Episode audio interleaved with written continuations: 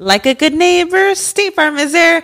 When you hear those words, you can feel good knowing that. State Farm is there to help you feel supported with the coverage you need for your car, your home, and even boats, motorcycles, RVs, and other things that matter to you. Now, let me tell you, girl, I don't got a boat, a motorcycle, or an RV, but State Farm covers my home and my car. With a State Farm agent, you know someone is there to help protect your future by helping you choose the coverage you need. With so many coverage options, it feels good knowing you can find what fits for you. And you know what? Getting insurance can be so intimidating because you don't know exactly what you need. So having an agent that could help you with each step makes it so much easier.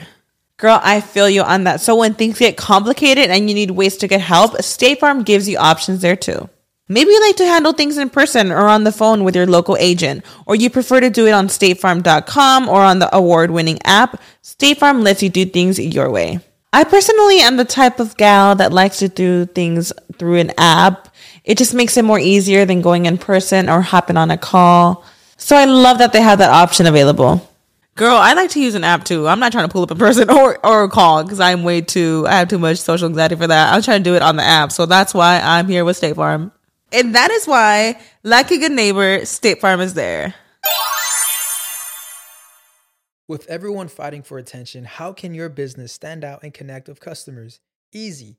Get Constant Contact. Constant Contact's award winning marketing platform has helped millions of small businesses stand out, stay top of mind, and see big results fast. Constant Contact makes it easy to promote your business with powerful tools like email and SMS marketing, social media posting, and even events management. With Constant Contact, you'll reach new audiences, grow your customer list, and communicate more effectively to sell more, raise more, and fast track growth. Don't know much about marketing? No sweat. Constant Contact's writing assistant tools and automation features help you say the right thing at the right time every time. Plus, you can send with confidence, knowing your emails are actually reaching your customers thanks to Constant Contact's best in class 97% deliverability rate. I'm a small business owner and I believe that this is a great tool for other small business owners. In small businesses, you need to create a team. And if you're starting by yourself, Constant Contact can be the team that you need. Tackle any challenge with Constant Contact's expert live customer support. Plus, everything's backed by the 30 day money back guarantee. So get going and start growing your business today with a free trial at constantcontact.com. Just go to constantcontact.com right now. Constant Contact, helping the small stand tall. ConstantContact.com.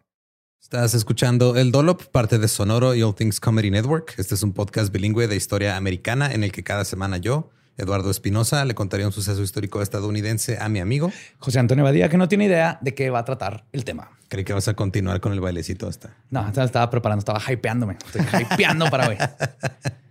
¡Woo! El agua con radio funcionó bien hasta que se le cayó la mandíbula. ¿En qué ojo me pongo el parche? Malditos salvajes incultos. Pagaba 25 centavos a los niños de la localidad por cada perro o gato que le llevaran. No, espérate, ¿qué? El parque se hizo consciente, el parque probó la sangre, güey. Ahorita ¿De qué se va tan? Lo bueno es que nada más te trabas cuando lees, ¿verdad? Sí, sí, sí.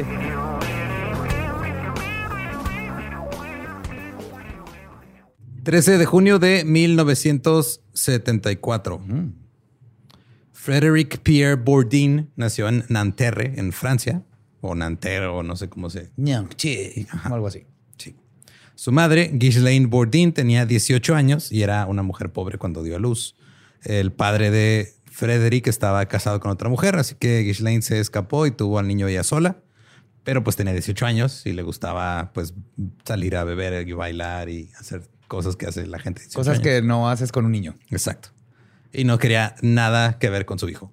Así, básicamente dijo, yo no quería este güey, me lo dio un güey casado, que yo no se lo pedí y Como tú cuando estás insistiendo que quieres un- una tortuguita de niño y luego te regalan y luego a los dos días ya no le estás dando a comer y está toda sucia su agua. mínimo, mínimo con ella el niño duró dos años, no nada más dos días. Hasta los dos años lo crió y luego intervinieron los servicios para niños, como el DIF de allá. ¿no? Frederick decía que su madre tenía una gran necesidad de atención y en las raras ocasiones en que la veía, ella fingía estar gravemente enferma y lo hacía correr en busca de ayuda. Cuando Frederick tenía cinco años, se mudó con sus abuelos en Nantes. Era en parte argelino, parte bastardo sin padre. Esta no es buena combinación. No, pero ser argelino y bastardo era malo para, Creo que sí. ajá, para la sociedad en general. Entonces se volvió en la paria del pueblo, güey. O sea, nadie lo quería. Ok. En la escuela comenzó a contar historias fabulosas sobre sí mismo. Decía que su padre nunca estuvo presente porque era un agente secreto británico. Fuck yes, bien hecho. Pero su comportamiento fue empeorando, se portaba mal en clase y empezó a robarle a los vecinos. No es su culpa. a los 12 años lo enviaron a vivir a un centro juvenil privado. Bourdin a menudo fingía ser amnésico y se perdía intencionalmente en las calles. En 1990, después de cumplir 16 años, llegó de Aventón a París, donde, asustado y hambriento, se acercó a un oficial de policía y le dijo que era un adolescente británico perdido llamado Jimmy Sale. Creo que para lo que tiene está haciendo lo mejor que puede hacer en su vida. güey. Está divirtiendo. Cito, soñé que me enviarían a Inglaterra, donde siempre imaginé que la vida era más hermosa. Pero cuando la Ah, policía... su plan era que lo deportaran. Sí. Pero cuando la policía descubrió que casi no hablaba inglés, admitió su engaño y fue devuelto al hogar de jóvenes. Pero luego comenzó a vagar por Europa, entrando y saliendo de orfanatos y hogares en busca del refugio perfecto. Se anda buscando. ¿Qué hacer, güey? Pues sí, ¿Dónde pertenecer? El 13 de junio del 92, después de hacerse pasar por más de una docena de niños ficticios, Bourdin cumplió 18 años y se convirtió legalmente en un adulto. A mediados de los 90, para mediados de los 90 ya había acumulado antecedentes penales por mentir a la policía y a los magistrados e incluso Interpol y otras autoridades ya lo estaban buscando. Pues es que su papá es un espía reconocido. güey. Claro, tenían que encontrarlo Yes. para decirle, oye, tu, tu papá dice que no sacaste la basura, güey, qué pedo. A lo mejor pues intentó que lo deportaran. Hijo, está genial. güey. Bourdin insistía que todo lo que quería era amor y una familia. Por eso hacía estas cosas. En América, mientras tanto, cerca de San Antonio, el 13 de junio de 1994, Nicholas Barclay fue visto por última vez. Tenía 13 años. Según su expediente, llevaba una camiseta blanca, pantalones morados, tenis negros y una mochila rosa. Nicholas provenía de una familia pobre y rota. Casi no tenía relación con su padre, quien durante mucho tiempo ni siquiera supo que Nicholas era su hijo. Oh, what? Nicholas era un niño dulce y solitario que ansiaba atención y a menudo se metía en problemas en la escuela. Lo habían sorprendido robando un par de tenis y su madre Beverly había planeado llevarlo a un hogar de jóvenes porque ya no podía controlarlo. Sea, misma situación. Ajá, más o menos. Beverly era una mujer fuerte, corpulenta, de rostro ancho, cabello teñido de castaño. Trabajaba en el turno de la noche en un Dunkin' Donuts en San Antonio. Hell yeah. Siete noches a la semana trabajaba. Nunca se casó con el padre de Nicholas y lo había creado con sus dos hijos mayores, este, su hija Carrie y Jason. Beverly era adicta a la heroína. Oh. Había luchado durante la juventud de Nicholas para dejar las drogas, pero después de que Nicholas desapareció comenzó a consumir heroína de nuevo y ahora también era adicta a la metadona. ¿Por heroína te refieres a heroína, heroína a la que te inyectas? ¿O las dulces, dulces donas de Krispy Kreme, que es exactamente lo mismo? Creo que para este entonces ya, Donuts, ¿qué? ya había una, una dona intravenosa, güey. Lo extraño, extraño. Eh, güey, es que, o sea, esa madre son tres de esas y ya es toda el azúcar que tienes que consumir como por seis años. Ajá. pero no quieres parar de solo No. después de solo tres, güey. No, no se puede. no, el cuerpo lo necesita. A pesar de sus adicciones, era una persona funcional. Eh, y cuando Nicolás era niño, también algo que dicen mucho de él, era un fan acérrimo de Michael Jackson. Había coleccionado todos los discos del cantante e incluso poseía una chaqueta de cuero roja, como la de Uh. Jackson en Thriller. Y en ese tiempo todavía era aceptado ser fan de Michael. ¿no? Claro. 94, sí. sí, 94 todavía. todavía no, no, no había Todavía era el documentales de. HBO. y así. Ya había sospechas que ya creo que ya había habido demandas. Sí, pero todavía no era. Todavía no era ya así de que, ah, güey, ya no está cool. Bourdin también era un gran admirador de Michael Jackson y era conocido por bailar igual que él. Se aventaba el moonwalk y todo acá bien chido. En octubre de 1997, Bourdin estaba en un hogar de jóvenes en España. El güey terminó allá después de a tanto vagar. Un juez de bienestar infantil que estaba a cargo de su caso le había dado 24 horas para que demostrara que era adolescente, güey, que era menor de edad. De lo contrario, iba a tomar sus huellas digitales y lo iban a, a, pues, a meter a la cárcel, güey. No de, de- de decir ni madre, pendejo. Y ya con eso. Me la pelas. Ajá. ¿Qué más? ¿Qué más necesitas? El pedo es de que acuérdate que la Interpol lo está buscando, güey. Entonces, la Interpol tenía sus huellas digitales y se las sacaban, güey. Sí, Se le iban a chingar. Entonces, Bourdin sabía que como adulto con antecedentes penales, probablemente terminaría en la cárcel. Ya había intentado escapar una vez y fue atrapado y el personal lo estaba vigilando. Siempre se inventaba identidades, pero esta vez hizo algo diferente. Pidió permiso para usar el teléfono ahí en la oficina y llamó al Centro Nacional para Niños Desaparecidos y Explotados en Alexandria, en Virginia, Estados Unidos. Hablando inglés, afirmó que era el director del refugio. Dijo que había aparecido un niño asustado que no quiso revelar su identidad, pero que hablaba inglés con acento estadounidense. Bourdin ofreció una descripción del niño que coincidía con él. Tenía el mentón corto, era delgado, de cabello castaño y tenía un espacio entre los dientes de enfrente. What the fuck? ¿Cómo chingado se le ocurrió eso, güey? No sé, güey, pero. ¿Por qué a Virginia nomás? Pues nomás, güey. O sea, fue de, ah, vamos a hablar a donde están buscando niños y luego me va a describir y voy a decir que me encontré. Es, es brillante, güey. No, no es, no es más bajo que brillante lo que está haciendo este joven. Preguntó si el centro tenía a alguien similar en su base de datos. Después de la búsqueda, una mujer en el centro dijo que el niño podría ser Nicholas Barclay, quien había sido reportado como desaparecido en San Antonio el 13 de junio del 94. Preguntó si el centro podía enviar más información sobre Barclay. La mujer dijo que enviaría por correo el volante de, de persona desaparecida de Barclay en la noche, que por mientras le iba a mandar una copia por fax. Ajá. La copia del fax era tan tenue que casi no era legible, güey, casi no se veían las cosas, pero el parecido de la fotografía era lo suficientemente cercano para hacerse pasar por él. Nadie se preguntó cómo chicos llegó un niño de Virginia a España. Vamos a cubrir eso, tú no te preocupes. Ok. Todo, todo va a cuadrar, güey. Oh my God. Rápidamente llamó al centro y le dijo a la mujer, tengo buenas noticias, Nicholas Barclay está aquí a mi lado. Ahí te lo paso. ¿Qué onda? Soy Barkley. La mujer eufórica le dio el número del oficial del Departamento de Policía de San Antonio que estaba a cargo de la investigación. Esta vez, fingiendo ser un policía español, llamó al oficial y declaró que habían encontrado al niño desaparecido. El oficial se comunicó con el FBI y con la Embajada de Estados Unidos en Madrid. Al día siguiente, en el refugio, Bourdin interceptó el paquete que llegó del Centro Nacional con el, ya la, información impresa. Abrió el sobre y encontró una copia en limpio del volante de personas desaparecidas de Nicholas Barclay. Y ahí está una fotografía a color de un niño pequeño de piel clara, ojos azules y cabello rubio. El volante enumeraba varias características de identificación, incluida una T o una cruz tatuada entre el dedo índice y el dedo pulgar. Tiene un tatuaje. aquí. Ok.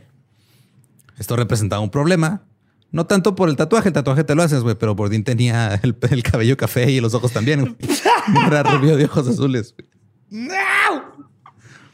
Así que agarró eh, los papeles, los quemó, fue al baño, se decoloró el cabello y con agua oxigenada.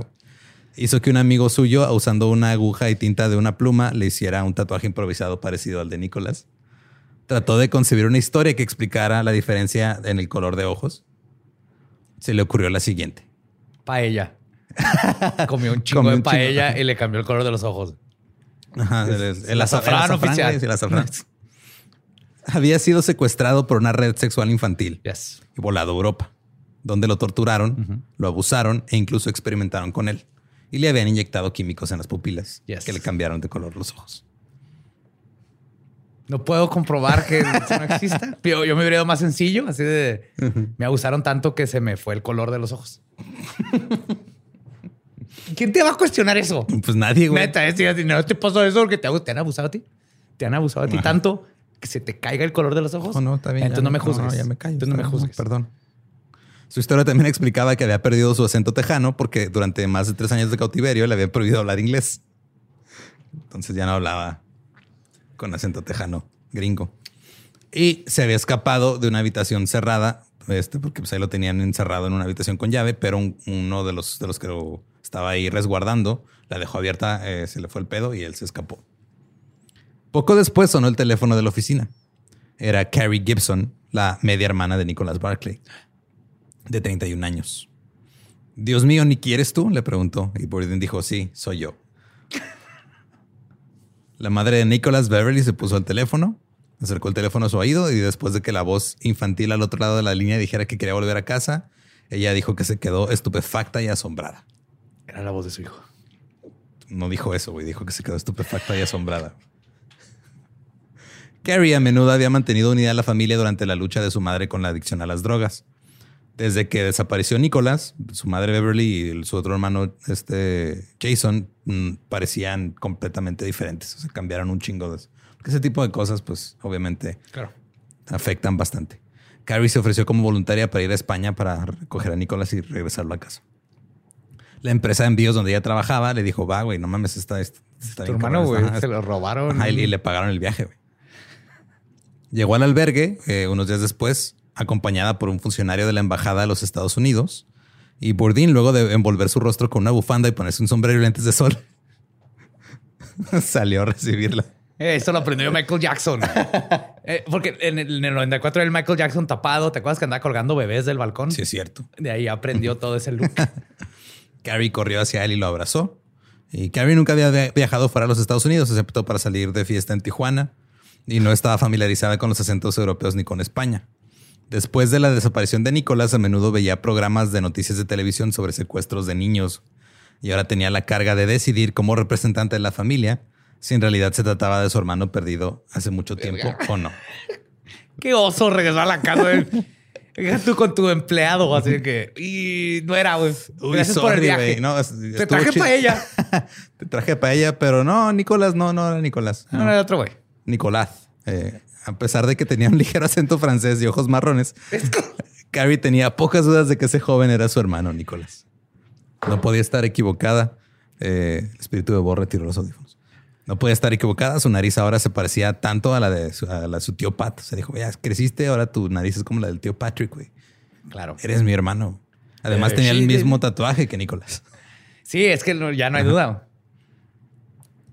Cito, tu corazón toma el control y quieres creer, dijo Carrie tiempo después. Fuck it. Es así como cuando pues, ya no hay el platillo que querías, hay algo que más o menos, ya no hay, ya no hay pizza pepperoni, hay nomás. Sí me pasó, eh, día fui jamón, por, un- pues. fui por unos tacos, yo quería unos tacos, unos, unos caramelos, los que tienen así frijoles y carne asada y queso, güey. Y no había, y nomás, nomás hay asada, joven. Dije, ah, pues no hay pedo, me la llevo. ¿Ya Ajá. estás ahí? Ya estoy ahí, ya. Ah, se parece. Es lo mismo acá, decía, hermano, pues, vete. ajá. Pues me falta un miembro de la familia, ese güey no tiene, me lo llevo, pues chingue su madre, vamos a ver qué pasa. Le mostró a Bourdin fotografías de la familia y él estudió cada una para aprenderse, esta es mi madre, este es mi medio hermano, este es mi abuelo, etcétera, etcétera. Ahora, ni los funcionarios estadounidenses ni los españoles plantearon alguna pregunta una vez que Carrie dijo, es mi hermano, güey. Dijeron, ah, ok, es tu hermano, pues llévatelo.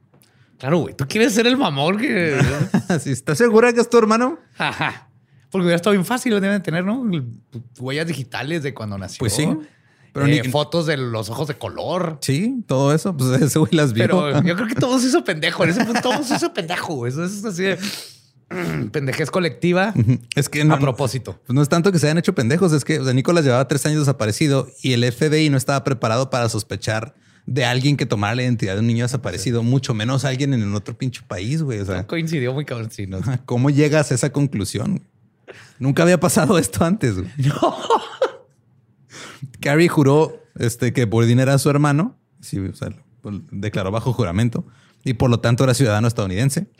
Le dieron su pasaporte estadounidense. Uy, aquí gente pagando, juntando 5 mil dólares para que un coyote los pase por el desierto, que es peligrosísimo. Lo único que tienes que hacer es verte hacerte España, pasar por un habla a un lugar, pero que te adopte otra familia, vámonos. Se le concedió su pasaporte. El día siguiente ya estaba en un vuelo rumbo a San Antonio, Texas. A medio camino, Boarding comenzó a asustarse. Aquí que decir a cagarse la risa, porque ya no aguantó. Ya no aguantó así, no. O sea, mamón, espérame. Oh my God. Oh, oh, oh, oh. ¿Vos crees que funcionó esto? Estaba temblando y sudando en el avión y Karen intentaba consolarlo. Y él le decía que pensaba que el avión se iba a estrellar, como que le dio un ataque de ansiedad ahí arriba. Cuando el avión aterrizó el 18 de octubre de 1997, miembros de la familia de Nicolás lo estaban esperando en el aeropuerto. Obviamente los reconoció a todos por las fotografías. Ajá. Vio a su madre, vio al entonces esposo de Carrie, Brian Gibson, al hijo de 14 de años de Brian y Carrie, que se llamaba Cody, y a su hija de 10, que se llamaba Chantel. Eran sus, sus sobrinitos. Solo el hermano de Nicholas, Jason, no fue a recoger el aeropuerto. Jason era un adicto en recuperación y vivía en San Antonio, pero no, no fue ahí. Ahora Bourdin seguía abrigado, seguía su cabello tapado por su sombrero, sus ojos, sus ojos marrones protegidos por las gafas de sol y su tatuaje mal hecho, descolorido, cubierto por unos guantes. La familia se apresuró a abrazarlo, diciendo cuánto lo habían extrañado. Todos estábamos emocionalmente locos, recuerda Cody después. Es que imagínate ese pedo también, o sea, no, tú estás pensando con el corazón y la panza, güey. Sí, sí, sí. Sí, Nadie, está dudando de que sea un güey que se hizo pasar por tu hijo desaparecido. La madre de Nicolás, sin embargo, como que se quedó atrás y no se acercó tanto. No parecía emocionada de la manera que se esperaría de una madre viendo a su hijo desaparecido por primera vez en tres años. Finalmente lo saludó. Y en el viaje a casa, él iba sentado junto a su madre y estaba hablando con su sobrino de cuánto extrañaba la escuela y con su primo de cuánto, cu- cuándo vamos a poder ver a mi hermano Jason, cómo está, qué pedo con él. Eh, Bourdin se quedó con Carrie con Brian en lugar de quedarse con su madre, porque pues, su madre seguía siendo adicta a la heroína y trabajaba en Dunkin' Donuts vendiendo. O sea, era dealer de donas y luego cambiaba el dinero de las- Aparte es peligroso, Espinosa, porque es la mamá. Sí. Lo puede oler. Le puede decir así de, de qué color son mis pezones. Estuviste amamantando nueve meses de ellos. ¿De qué color son? Carrie y Brian vivían en una casa rodante en un área boscosa que estaba a 35 millas al norte de San Antonio. Entonces era, este, no había, estaba lejos, era un trailer park y no, no había internet. En este, en este tiempo todavía había internet de dial-up, pero no había acceso a internet. Este, el Nicolás Falso compartía habitación con Cody y dormía en un colchón de espuma en el suelo. Sabía que si quería seguir engañando a su nueva familia tenía que aprender todo sobre todos. Así que comenzó a extraer información. Se ponía a buscar en los cajones de todos, a buscar fotos, a buscar cosas. Eh, encontró videos caseros, se puso a verlos. Y cuando descubrió un detalle sobre el pasado de Nicolás de algún miembro de la familia, se lo repetía a otro, güey. Entonces era su manera como de, eh, mira, este, yo sé que pasó esto con este güey, pero le voy a decir a este otro güey para que...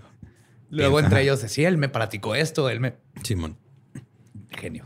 Por ejemplo, se aprendió el detalle de que Brian una vez se enojó con Nicolás porque tiró a Cody de un árbol y se fue y se lo repitió así a, a- a su a la hermana de Cody. Decía, "Ah, ¿te acuerdas cuando tu papá se enojó porque tiré a tu carnal del árbol?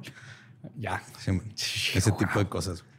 Beverly notó que este Nicolás falso se arrodillaba frente al televisor, al igual que el Nicolás verdadero. Se sentaban, en No. vez de sentarse a ver la tele, se arrodillaban igual a ver la tele. Eso Entonces, es todo lo que yo necesitaría de evidencia, güey. Sí es, güey. Te estoy diciendo que sí es. Más que no quieres creer que sí es. Varios miembros de la familia asumieron que el extraño acento francés se debía al terrible abuso que había sufrido y nadie se lo cuestionó. Es que, es que no puedes cuestionar esas cosas. Eh, Bourdin entró a la, a la preparatoria, o sea, era adolescente para este entonces. Hacía su tarea en las noches, este, luego se enojaba con Cory porque Cory no le estaba echando ganas a la escuela, luego se ponía a jugar a Nintendo con él, se ponían a ver películas en familia, tenían este, un- una antena parabólica, se ponían a ver este, películas por ahí. Cuando iba a visitar a su mamá, Beverly, la abrazaba y le decía, hola mamá, y la mamá nomás, ¿qué, qué pedo, güey? la, mamá bien fría, güey, ya bien metida en sus drogas y sus donas. De vez en cuando los domingos asistía a la iglesia con otros miembros de la familia. Una vez cuando Carrie estaba filmando una película casera, le preguntó qué estaba pensando. Y le dijo, es muy bueno tener a mi familia y estar de nuevo en casa. El primero de noviembre, Charlie Parker, un investigador privado, estaba sentado en su oficina en San Antonio cuando sonó su teléfono. Era un productor de televisión de un programa sensacionalista llamado Hard Copy, ¡Hard copy! Yo lo veía bien cabrón. que se había enterado del extraordinario regreso de Nicholas Barclay, de 16 años, y quería contratar a Parker para que ayudara a investigar qué había pasado. Oh, my. Dijo, güey, acaba de regresar un niño que lo secuestraron, se lo llevaron a España y a Francia y lo estuvieron torturando allá, güey. Le quitaron el color de sus ojos. hay que investigar y pedo. regresó con acento francés. Es lo peor de todo. Sí, que ya no le gusta el Texas Barbecue, ahora quiere puros baguettes. Eh, Parker dijo, ok, aceptó el trabajo. El 6 de noviembre llegó a, a- a la casa rodante con un productor y un equipo de camarógrafos. La familia no quería que Nicolás Falso hablara con los periodistas, pero el que eh, había estado ya casi tres semanas en el país dijo, está bien, no pasa nada, voy a hablar. Parker se hizo a un lado y estaba escuchando atentamente al joven mientras eh, contaba su desgarradora historia. Pero Parker estaba desconcertado por su acento tan raro. Ahora, Parker vio una fotografía ahí en un estante del Nicholas Barclay real de niño. Y siguió mirándola y se le quedó viendo fijamente y dijo algo, algo anda mal. Algo aquí no está bien. Y él tenía el dato presente de que una vez leyó que las orejas son únicas, güey, son como las huellas dactilares. Ajá. Entonces se acercó al camarógrafo y le susurró, cito, acércate a sus orejas lo más que puedas, güey. Sumina que bien cabrón a las orejas. Parker colocó la fotografía de Nicholas Barkley, la agarró, se la guardó, se la embolsó y luego se puso a comparar las orejas. Se parecían, pero no eran exactamente iguales. Oh my God. Parker llamó a varios oftalmólogos y preguntó si los ojos podían cambiarse de azul a marrón mediante la inyección de sustancias químicas. Y le dijeron que Pues no. depende, si abusan de ti muy fuerte, una organización internacional de secuestradores, yo no lo voy a cuestionar. Pues dijeron que no. Parker también le llamó por teléfono a un experto en dialectos de la Universidad de Trinity en San Antonio, quien le dijo que incluso si alguien hubiera estado en cautiverio durante tres años, rápidamente recuperaría su acento nativo. Claro. Parker compartió sus sospechas con las autoridades y la policía de San Antonio dijo, me vale verga. No les importó. güey.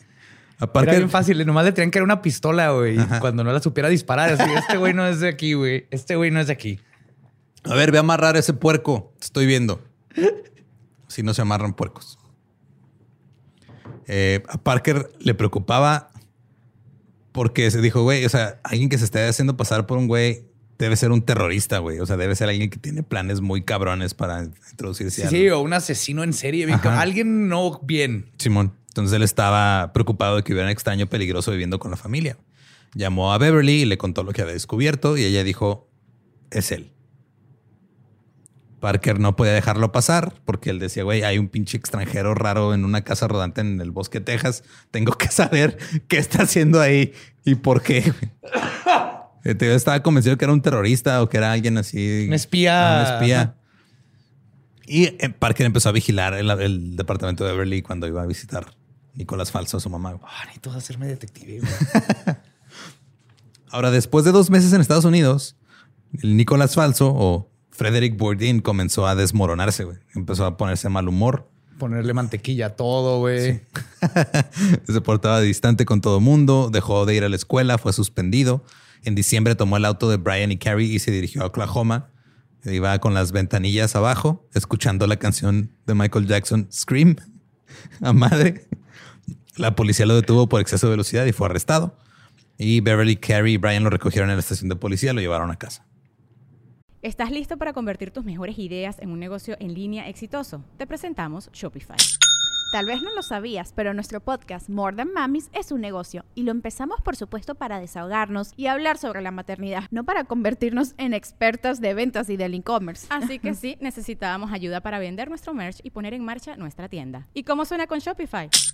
Llega otra venta. Shopify es la plataforma de comercio que está revolucionando millones de negocios en todo el mundo. Ya seas un emprendedor desde tu casa o desde donde sea, Shopify es la única herramienta que necesitas para iniciar, administrar y hacer crecer tu negocio sin dificultades. Con Shopify puedo gestionar pedidos, envíos y pagos desde cualquier lugar, brindándote toda la información y estadísticas de tus ventas al detalle. Regístrate para un periodo de prueba con tan solo un dólar al mes en shopify.com barra sonoro, todo en minúsculas. Ve a shopify.com barra sonoro para llevar tu negocio al siguiente nivel. Shopify.com barra sonoro.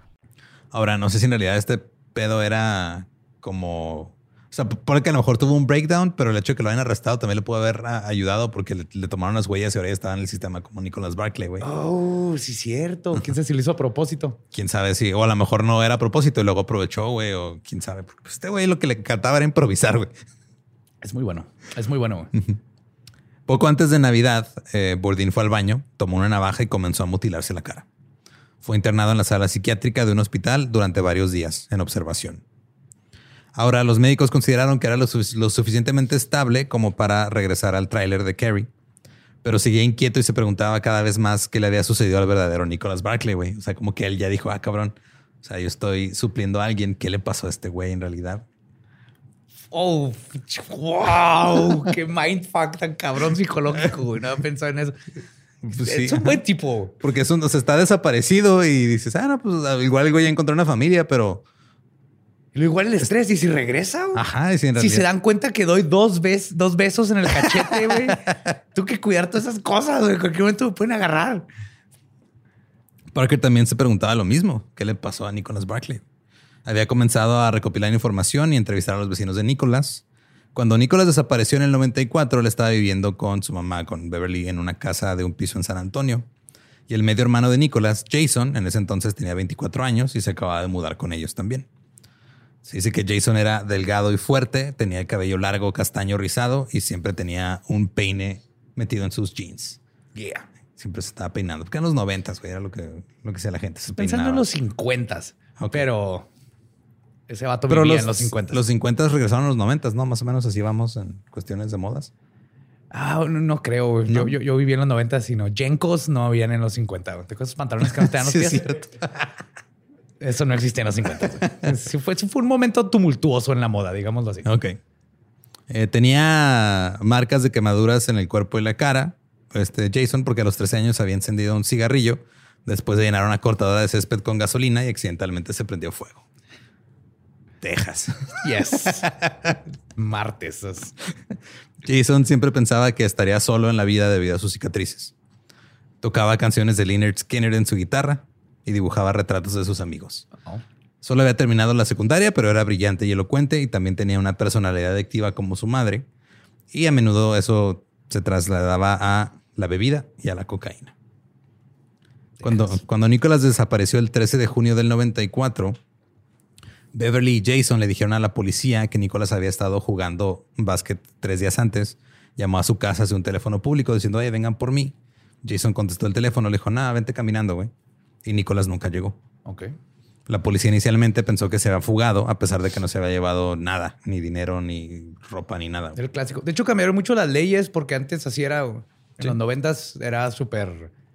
Se fugó. Todo el mundo era se fugó, se fugó. Y eso de que tienes que esperar 48 horas ya, no, ya no es verdad. Bueno, en los Estados Unidos. Pero cambió por muchos casos así. Y pues este fue, o sea, eran. Se convirtió nada más en, en otro caso de, ah, sí, pues un güey desaparecido de una familia pobre, güey, que pues, no lo vamos a Se fue a. Hollywood. Justo después de la desaparición de Nicholas, hubo varios disturbios en la casa de Beverly. El 12 de julio llamó a la policía, pero cuando llegó la policía insistió que estaba bien. Jason le dijo al oficial que su madre estaba bebiendo y gritando porque su otro hijo se fugó.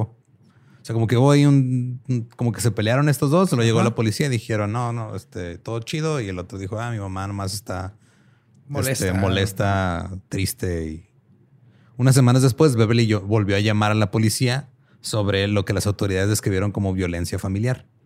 A Jason se le pidió que saliera de la casa y él obedeció. El 25 de septiembre, la policía recibió otra llamada, esta vez de Jason. Jason estaba afirmando que su hermano menor había regresado y que trató de meterse al garage para agarrar cosas. Ajá. Pero que luego cuando Jason lo vio, el hermano huyó. Que Nicolás dijo, no, ya me dio mi hermano, mejor me voy. En su informe, el oficial de guardia dijo que había revisado el área en busca de Nicolás, pero que no pudo localizarlo. Ahora, el comportamiento de Jason en esta época se volvió más errático. Fue arrestado por usar la fuerza contra un oficial de policía. Beverly lo corrió de No la mames, casa. era Jedi. Simón. Lo ahorcó de lejos. Mal, mal chiste. No podía no hacerlo. Eh, se metió más en las drogas y se la pasaba metiéndose cocaína todo el tiempo. güey. La familia creía que Jason se sentía culpable por no haber ido a recoger a Nicolás el día que desapareció. Continúa, continúa. No, Estás haciendo no. mis Yo sé que la estás haciendo. Qué bueno, güey. conjeturas. Porque ajá. van a necesitar tus conjeturas. A finales del 96, Jason se registró en un centro de rehabilitación y dejó las drogas. Una vez que terminó el programa, empezó a trabajar ahí como consejero. Y todavía estaba ahí como consejero cuando apareció Frederick Bourdain haciéndose pasar por su hermano desaparecido. Ok. Jason no fue a ver a Bourdain hasta un mes y medio después de que llegó. Pero incluso entonces se portó distante, nunca lo abrazó, se quedaba mirándolo fijamente. Jason luego le pidió a Bourdain que saliera con él tantito ah, de la casa. Le dio una cruz de oro, se la puso en el cuello y a se ver fue. si no era vampiro, güey. Ey, yo sí hubiera pensado, ey, una posibilidad es que lo hicieran vampiros internacionales y lo hicieron vampiro. Y nunca lo volvió a ver. O sea, o fue, sea, Jason le dio eso y se le fue. dio ajá, la cruz y nunca se fue. Pero Bourdain dijo, güey, Jason sabe qué le pasó a Nicolás. güey". Ahí sintió. Ajá, dijo como que sabe que algo pasó.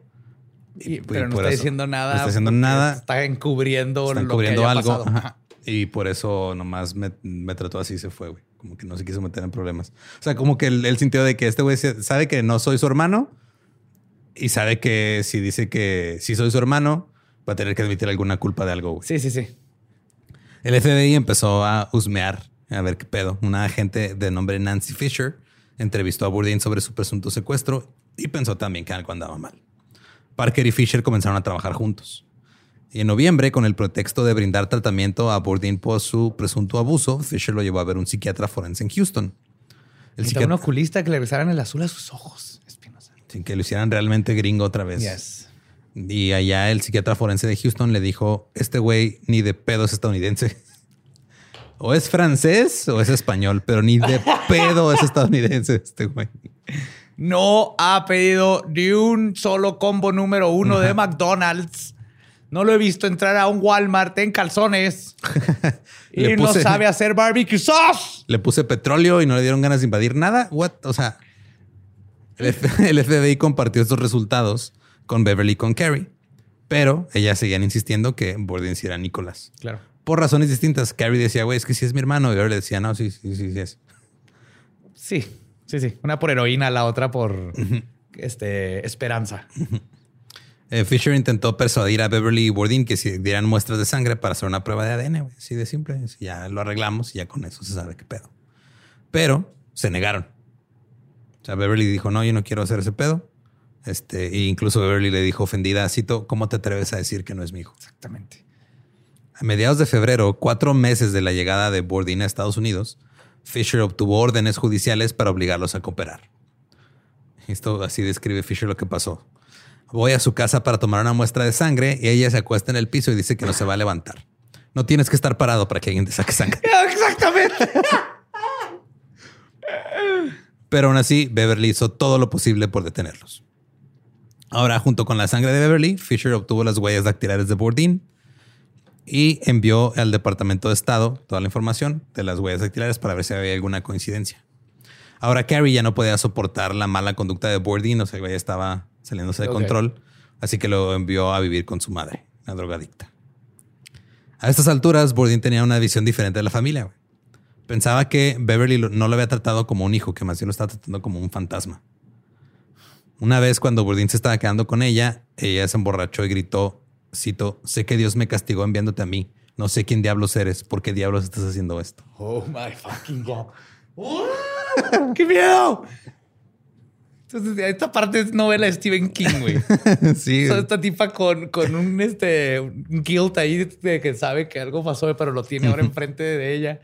Es, es Edgar Allan Poe. Esto está más de Edgar Allan Poe. El 5 de marzo del 98, Beverly llamó a Parker y le dijo que quería que Bourdin era un impostor. A la mañana siguiente, Parker lo llevó a un restaurante. Pidieron pancakes. Después de casi cinco meses de fingir ser Nicholas Barclay, Bourdin dijo que estaba psíquicamente desgastado. Dijo la ver, ya, no puedo comer más pinches pancakes. No traen Sí. caracol. No me están dando vino con mi desayuno. Eso lo tronó, güey. La comida no francesa tejana. Según Parker, cuando le dijo a Nicholas que había molestado a su madre, el joven dijo, cito, ella no es mi madre y tú lo sabes. Parker le dijo, ¿me vas a decir quién eres? Y le contestó, soy Frederick Bourdin y la Interpol me busca. Wow. Ah, Se quebró totalmente. ya, güey. fuck Dijo, it, ya, sí. fuck it". Después de unos minutos de seguir ahí comiendo y, y charlando con él, Parker fue al baño, llamó a Nancy Fisher y ella acababa de recibir la misma información de Interpol güey, cuando había mandado las huellas. Ah, acaban de. Ok. Simón. Dijo, le dijo Fisher a Parker, estamos tratando de obtener una orden judicial en este momento. Deténlo, güey. Que no se te vaya a escapar. Después de más o menos una hora, Parker llevó a Bourdin de regreso al apartamento de Beverly. Fisher y las autoridades estaban ahí esperándolo y se rindió en silencio. Y dice Frederick en, el en ese momento dijo, ya, o sea, ya no soy Nicholas, ya soy Frederick. Ya, ahí confesó nuevo". todo. Beverly reaccionó con menos calma y le gritó a Fisher, ¿por qué tardaste tanto? Oh, what? Pues sí, ella ya esperando sabía. que alguien de plano. Ajá, que alguien dijera que no, o sea, que alguien se diera cuenta que ese güey, ese güey no es mi hijo, alguien dése cuenta, por favor, güey. Yo, yo sé que no es. No supo de qué color eran mis pezones. Bajo custodia, Bourdin contó una historia que parecía tan fantástica como su historia de ser Nicholas Barclay. Él alegaba que Beverly y Jason eran cómplices de la desaparición de Nicholas y que desde un principio sabían que Bourdin estaba mintiendo. Y él mismo les dijo, cito, soy un buen impostor, pero no soy tan bueno. güey". Ajá, o sea, ellos están haciendo pendejos desde el día uno, ¿no? Pero la policía realmente no podía creerle que eh, estos güeyes tenían que ver algo con la desaparición de Nicolás, porque era un pinche impostor que hizo pasar por niño desaparecido en otro país, güey. Claro. Entonces Carrie tuvo una crisis nerviosa después de que arrestaron a Bourdin, porque pues, Era la que sí creía ajá, que se creyó todo.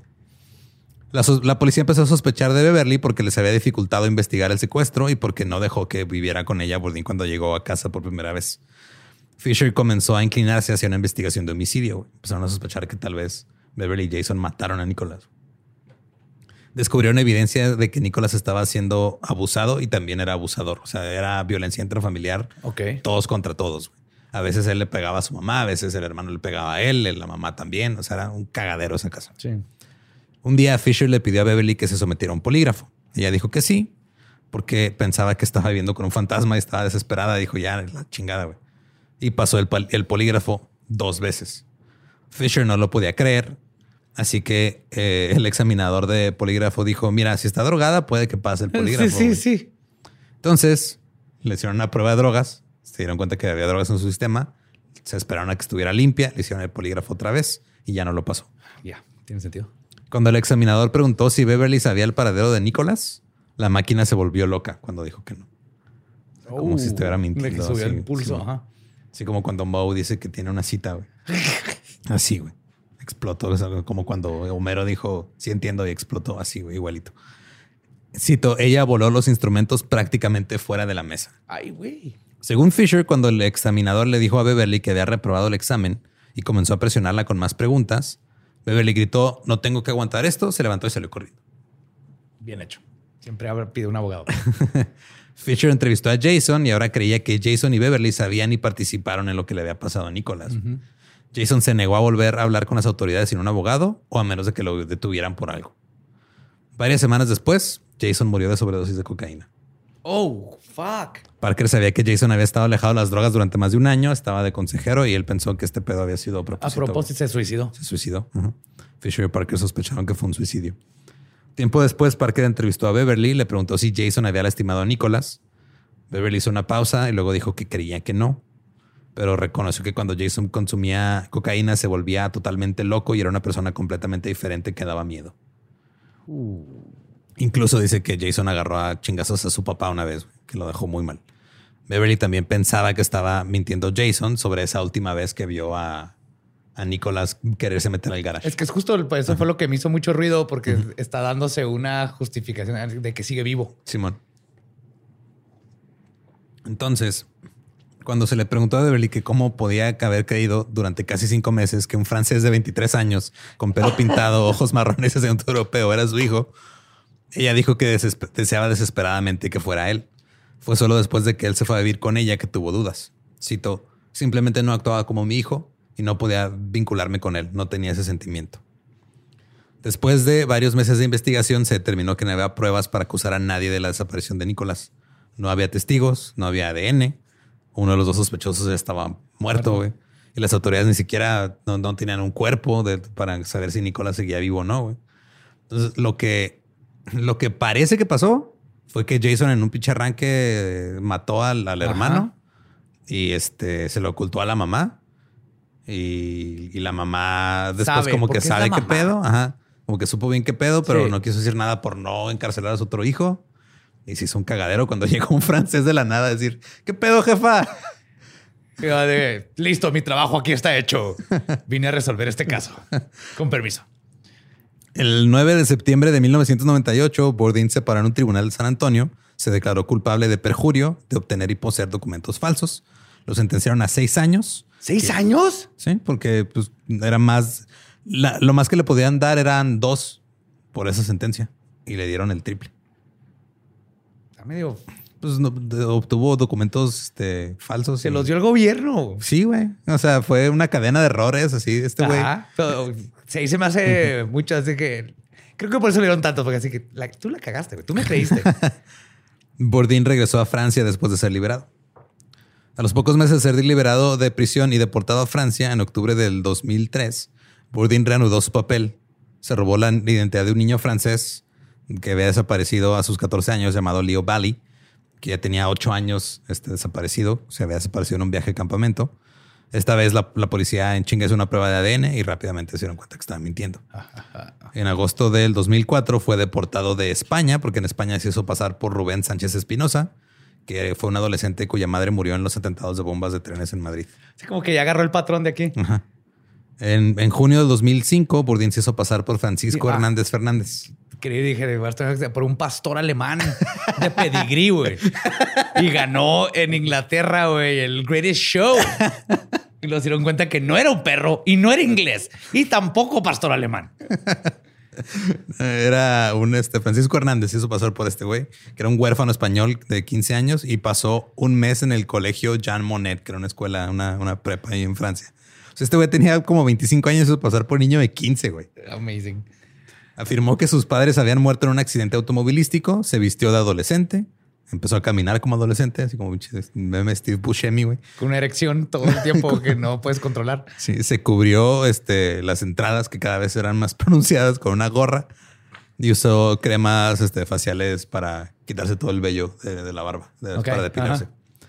Un administrador de su escuela lo desenmascaró después de que vio un programa de televisión sobre sus engaños. güey. O sea, este güey No. salió en tele y fue, ah, cabrón, ah, cabrón. Es ese güey. Burdín este, dice que ha asumido al menos 500 identidades falsas. Es que si lo piensas, está tan cabrón. Hacerte pasar por huérfano es lo más pelada, güey. Pues sí, güey, pues hay un chingo de gente, o sea, desaparecido, huérfano, ajá. Lo difícil es hacerte pasar por menor de edad, porque a mayor de edad huérfano nadie, le- nadie le importa. Simón. Pero dice que ha dejado de vivir como un impostor desde el 2005. Asegura que solo lo hacía para buscar el amor y la familia que nunca tuvo en su infancia. Ah, sí le creo. En el 2007 se casó con una mujer francesa llamada Isabel. Su verdadera familia no asistió a su boda porque no le creyeron cuando, se iba, cuando dijo que se iba a casar. No, güey. Sí, jefa, me voy a casar. Ah. Simón. Sí, ¿Con quién? Ah. ¿Una, una rusa ahora? No, es francesa, se llama Isabel. es, es buen pedo. En el 2017, Bourdain publicó en Facebook que Isabel lo abandonó No. por un adolescente de 19 años que conoció en internet. Y era el mismo. Dime que era el mismo, güey. ¿No? Ah. Hizo catfishing bien vergas. Y, "Ey, soy yo, esposa. Quería, quería volver a prender el fuego en nuestras vidas. Hubiera estado verguísima, pero no, no, no fue así. Eh, se llevó a sus cinco, ya tenía cinco hijos con ella y se los llevó. Actualmente, Frederick Bourdin tiene 46 años y puede ser encontrado en su fanpage en Facebook o ¿Es en su canal de YouTube, ¿What? donde además de tener videos de él bailando canciones de Michael Jackson con sus hijos, de vez en cuando hace transmisiones en vivo hablando con sus seguidores y habla francés, inglés y español. Qué vergas, güey. Ahí está. Este tiene, señor, como, tiene como mil seguidores en Facebook. Y como No, es muy también, poquito, güey. De aquí, vayan y sigan a este, a este caballero. La neta no le hizo mal a nadie. El 13 de mayo del 2021 subió un video a su canal de YouTube invitando a sus seguidores a seguirlo en su nueva cuenta de TikTok. Ya tiene TikTok. Sí, ahí tiene su TikTok. Y tú lo ves y la neta, o sea, el... el güey en, en varias me puse, vi como varias transmisiones y varias cosas que ha hecho, porque hay una película basada en este güey, un documental, hay varias cosas.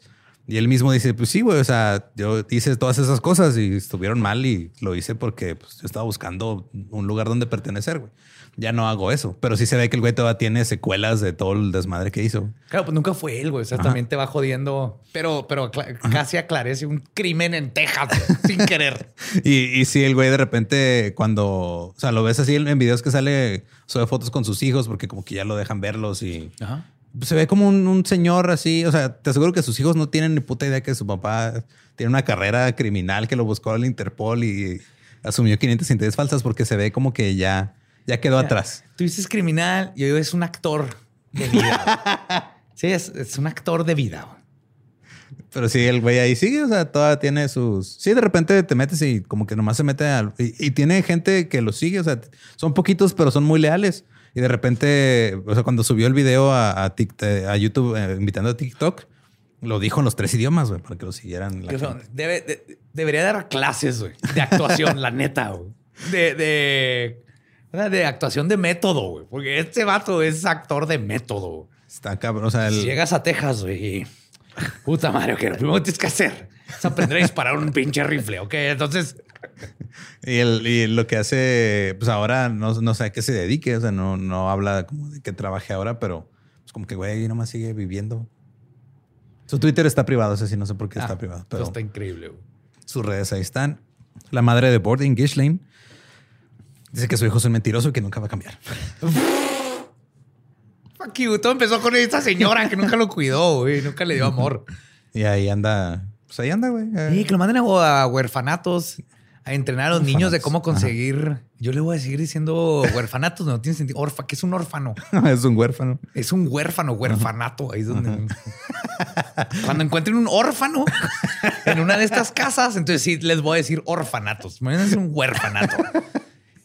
Que vaya a huerfanatos y le diga a los niños. Así es como consigues una familia, cabrón. ¿A ¿Dónde quieres vivir?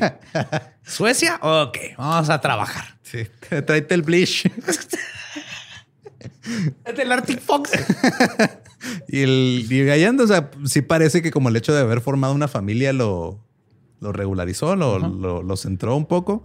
Sí, el güey, este, cuando te pones a leer la publicación de cuando lo dejó la esposa, puso así una, como dos, tres páginas acá de un chingo de texto y sí se veía súper ardido el güey, así como... Tío, no sabemos qué, por qué lo dejó. No sabemos nada. las circunstancias, pero ahí está. Esa es la historia de El Camaleón. El camaleón. Así le pusieron, así le puso la... Sí, no, la ve- Es como cuando ibas a la casa de tu amigo, el que sí tenía dinero. Ujú. Ay, te casa a dormir y luego así como que no, no me quiero ir. Quedar aquí dos días más, ¿cómo le hago? Pero él lo hizo como una forma de vida. Ajá. Y pues sí, si quieren escuchar el episodio original en inglés, es el episodio, eh, episodio número 18, The Chameleon de The Dollop. Y eh, recuerden que si nos quieren seguir, estamos en todos lados como arroba el Dollop. Yo estoy como arroba ningún Eduardo. Y me encuentran como el va diablo Y si no conocen su historia, están condenados a ser ustedes mismos siempre. o aceptar a un niño de Francia creyendo que es tu propio hijo que mataste. Corazón del ator, güey. Es el corazón del ator. ese pedo. Sí, güey. ¿Estás listo para convertir tus mejores ideas en un negocio en línea exitoso? Te presentamos Shopify. Tal vez no lo sabías, pero nuestro podcast More Than Mamis es un negocio y lo empezamos por supuesto para desahogarnos y hablar sobre la maternidad, no para convertirnos en expertas de ventas y del e-commerce. Así que sí, necesitábamos ayuda para vender nuestro merch y poner en marcha nuestra tienda. ¿Y cómo suena con Shopify? Llegó otra venta. Shopify es la plataforma de comercio que está revolucionando millones de negocios en todo el mundo. Ya seas un emprendedor desde tu casa o desde donde sea, Shopify es la única herramienta que necesitas para iniciar, administrar y hacer crecer tu negocio sin dificultades. Con Shopify puedo gestionar pedidos, envíos y pagos desde cualquier lugar, brindándote toda la información y estadísticas de tus ventas al detalle. Regístrate para un periodo de prueba con tan solo un dólar al mes en shopify.com barra sonoro, todo en minúsculas. Ve a shopify.com barra sonoro para llevar tu negocio al siguiente nivel. Shopify.com barra sonoro. ¿Estás listo para convertir tus mejores ideas en un negocio en línea exitoso? Te presentamos Shopify. Tal vez no lo sabías, pero nuestro podcast More Than Mamis es un negocio y lo empezamos por supuesto para desahogarnos y hablar sobre la maternidad, no para convertirnos en expertas de ventas y del e-commerce. Así que sí, necesitábamos ayuda para vender nuestro merch y poner en marcha nuestra tienda. ¿Y cómo suena con Shopify? Llegó otra venta. Shopify es la plataforma de comercio que está revolucionando millones de negocios en todo el mundo. Ya seas un emprendedor desde tu casa o desde donde sea, Shopify es la única herramienta que necesitas para iniciar, administrar y hacer crecer tu negocio sin dificultades. Con Shopify puedo gestionar pedidos, envíos y pagos desde cualquier lugar, brindándote toda la información y estadísticas de tus ventas al detalle. Regístrate para un periodo de prueba con tan solo un dólar al mes en shopify.com barra sonoro, todo en minúsculas. Ve a shopify.com barra sonoro para llevar tu negocio al siguiente nivel. Shopify.com barra sonoro. With the Lucky Land slots, you can get lucky just about anywhere. This is your captain speaking. Uh, we've got clear runway and the weather's fine, but we're just going to circle up here a while and uh, get lucky. No, no, nothing like that. It's just these cash prizes add up quick. So I suggest you sit back, keep your tray table upright, and start getting lucky. Play for free at LuckyLandSlots.com. Are you feeling lucky? No purchase necessary. Void where prohibited by law. 18 plus terms and conditions apply. See website for details.